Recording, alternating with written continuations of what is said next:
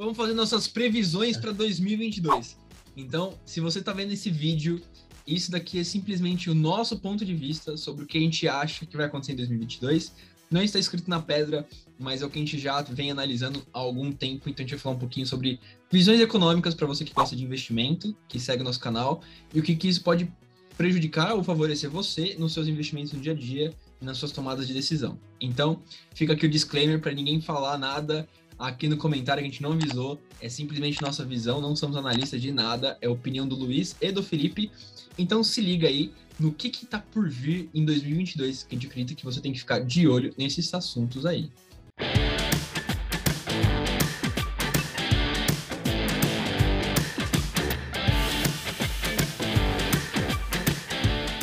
Luizão, poxa, cenário político. Cenário político a gente já até abordou em alguns vídeos anteriores que ele tem uma atuação em outros cenários, né? Principalmente o econômico, né? E quando a gente pensa em 2022, no cenário político de votação de futuro presidente, principalmente pós-pandemia, a gente vê um cenário bem conflituoso, né? Exatamente. A gente tá, já vem passando há, há muito tempo, né? Eu acho que desde 2016, uma polarização muito grande no país e isso vem sempre se tornando cada vez mais evidente nas últimas eleições que a gente tem analisado. E isso sempre é muito ruim para todo mundo, seja para a população, no modo político em geral, ou também para a economia, no modo político em geral. Né?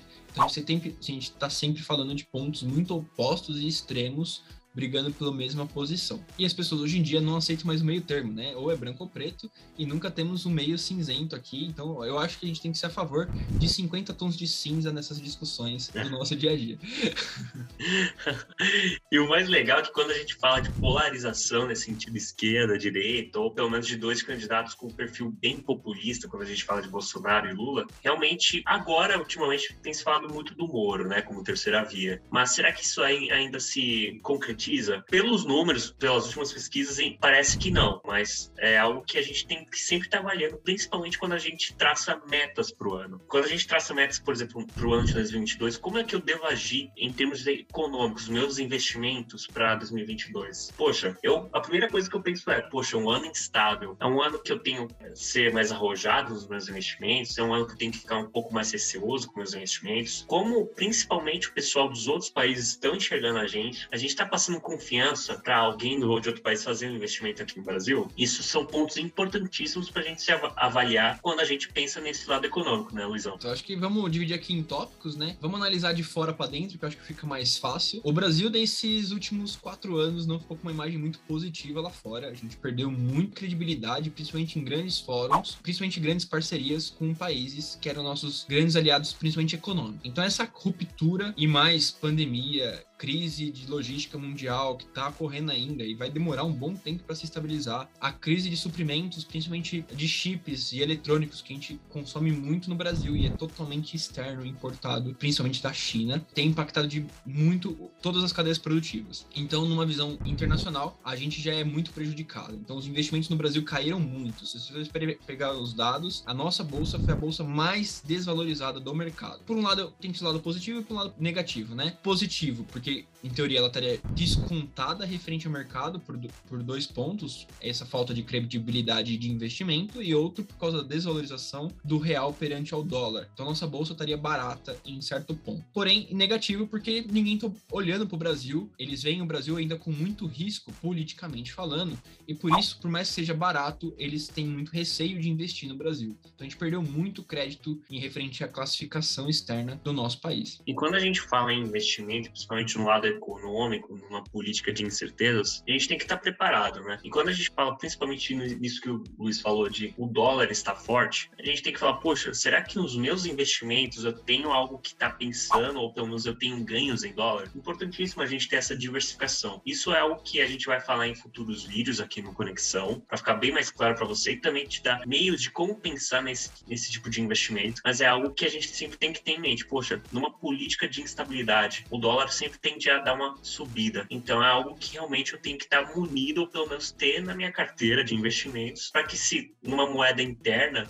eu perder o meu poder de compra, pelo menos numa externa, eu tô tendo algum tipo de ganho, né? Analisando esse cenário muito mais externo, vale a pena você estudar, se expor a investimentos estrangeiros. E recomendação minha, primeiramente falando, coloque o dinheiro literalmente no exterior. Não compre BDRs nacionais que repliquem é, índices internacionais. Se você tiver um tempinho, estude e mande dinheiro para fora numa corretora estrangeira. Por quê? Isso te dá mais segurança caso aconteça alguma crise econômica no Brasil. Você pode acionar essa corretora estrangeira estando fora do Brasil. Para ter uma literalmente uma diversificação distinta entre países, vale a pena você abrir uma, uma conta lá fora para você fazer investimento no exterior. Caso não consiga, tranquilo, se exponha a índices internacionais que podem ser que tenham valorização muito grande ou até fundos de moedas que eu acredito também que vai ter uma grande valorização perante o cenário que está se construindo, né? Agora, Felipão, o que, que você acha que vai acontecer ano que vem, já que já está sendo tortuoso esse caminho político brasileiro nesses últimos anos. Ano que vem, que é o ano de eleição, tendência é ficar complicado, né? Principalmente quando gente fala em polarização, uma parcela da população às vezes ela se sente meio de fora, né? Poxa, eu não me sinto representado nem por um e nem por outro.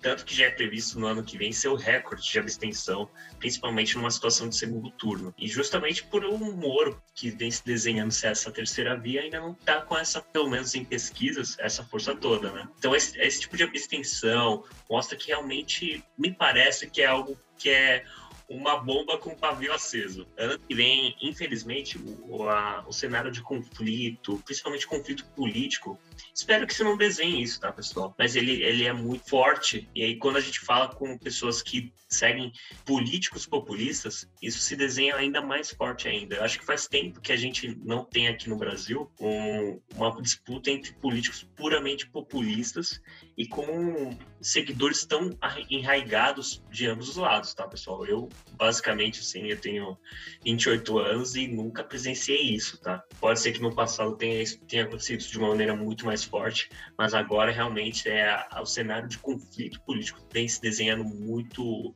de uma maneira muito forte, muito agressiva e é algo que a gente tem que se preocupar e às vezes, poxa, será que faz sentido estar participando disso? É, eu tô realmente seguindo algo que é minha premissa ou eu estou sendo levado por algum tipo de política populista que me condiciona a ter esse tipo de ação, enfim, é o que você precisa analisar e ver quais são as oportunidades que são geradas para você. Analise, coloque no papel quais oportunidades eu vou ter com tal político, ou é, não participar de algo, poxa, eu vou no menos pior. Será que faz sentido ainda você ter esse pensamento de votar no menos pior? É algo que, você, que a gente quer que você reflita. Exatamente. Eu acho que tem dois pontos aqui que a gente já falou bastante no Conexão. Primeiramente, responsabilidade eleitoral. É, eu sei que às vezes é muito complicado a gente ter que tomar algum, algum lado, literalmente algum partido, mas realmente o cenário do próximo ano vai ser muito complicado por N fatores. A gente sabe que terceiras, as terceiras vias, que seriam é, frentes contra Bolsonaro e Lula estão muito pulverizadas. Então, por esse motivo, por elas não serem unificadas,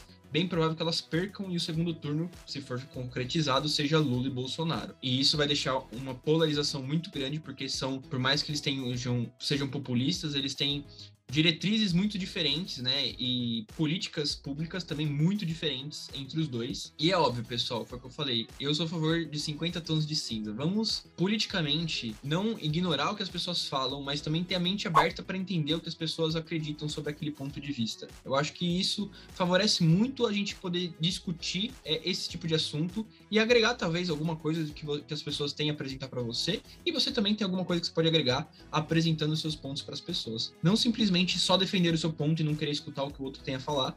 Isso é o que torna a polarização cada vez mais difícil de ser argumentada. E aí a gente parte para extremos de conflitos, que é o que a gente não quer, mas é o que a gente imagina que pode ser que aconteça no que vem e isso é muito prejudicial. O segundo ponto que eu queria falar, o cenário nesse tipo de contexto é muito complicado economicamente falando por causa da imprevisão de mercado. E quando a gente fala de imprevisão de mercado, toda imprevisão vai fazer com que a gente seja desvalorizado. Então, se a gente já está num patamar, em teoria, ruim economicamente falando, onde temos uma inflação muito alta, um desemprego e muita falta de alguns produtos, ou até mesmo produtos viáveis para as pessoas de baixa renda, a tendência no que vem com essas políticas, com a política, né, com a disputa eleitoral, é que seja pior. Então, é, reforçando aqui a parte de exposição a, a alguns ativos internacionais e principalmente analisar no cenário político não só o presidente, óbvio, né? O presidente tem um papel importante, mas deputados e senadores têm um papel tão importante quanto, e sem eles, o presidente não governa.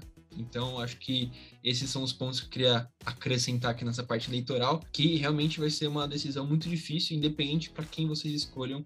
Foi o que o Felipe falou, escolham com aquilo que você acredita que seja melhor para você, dentro do que a proposta de governo daquela pessoa tem a agregar ao país, não simplesmente só a ideologia que ela está pregando no dia a dia. Pessoal, e você? Já tem algum lado, escolheu? Sabe quais são as premissas que o seu candidato tem que ter para o ano que vem? Tem algum tipo de dúvida em relação a essa questão eleitoral? Manda aí nos comentários pra gente que a gente vai fazer algum tipo de conteúdo para te ajudar. A gente normalmente dá algumas dicas sobre eleição, mas vamos esperar mais para frente, porque ainda estamos só no começo do ano e esperamos não estar muito certo sobre o que a gente falou sobre aqui hoje.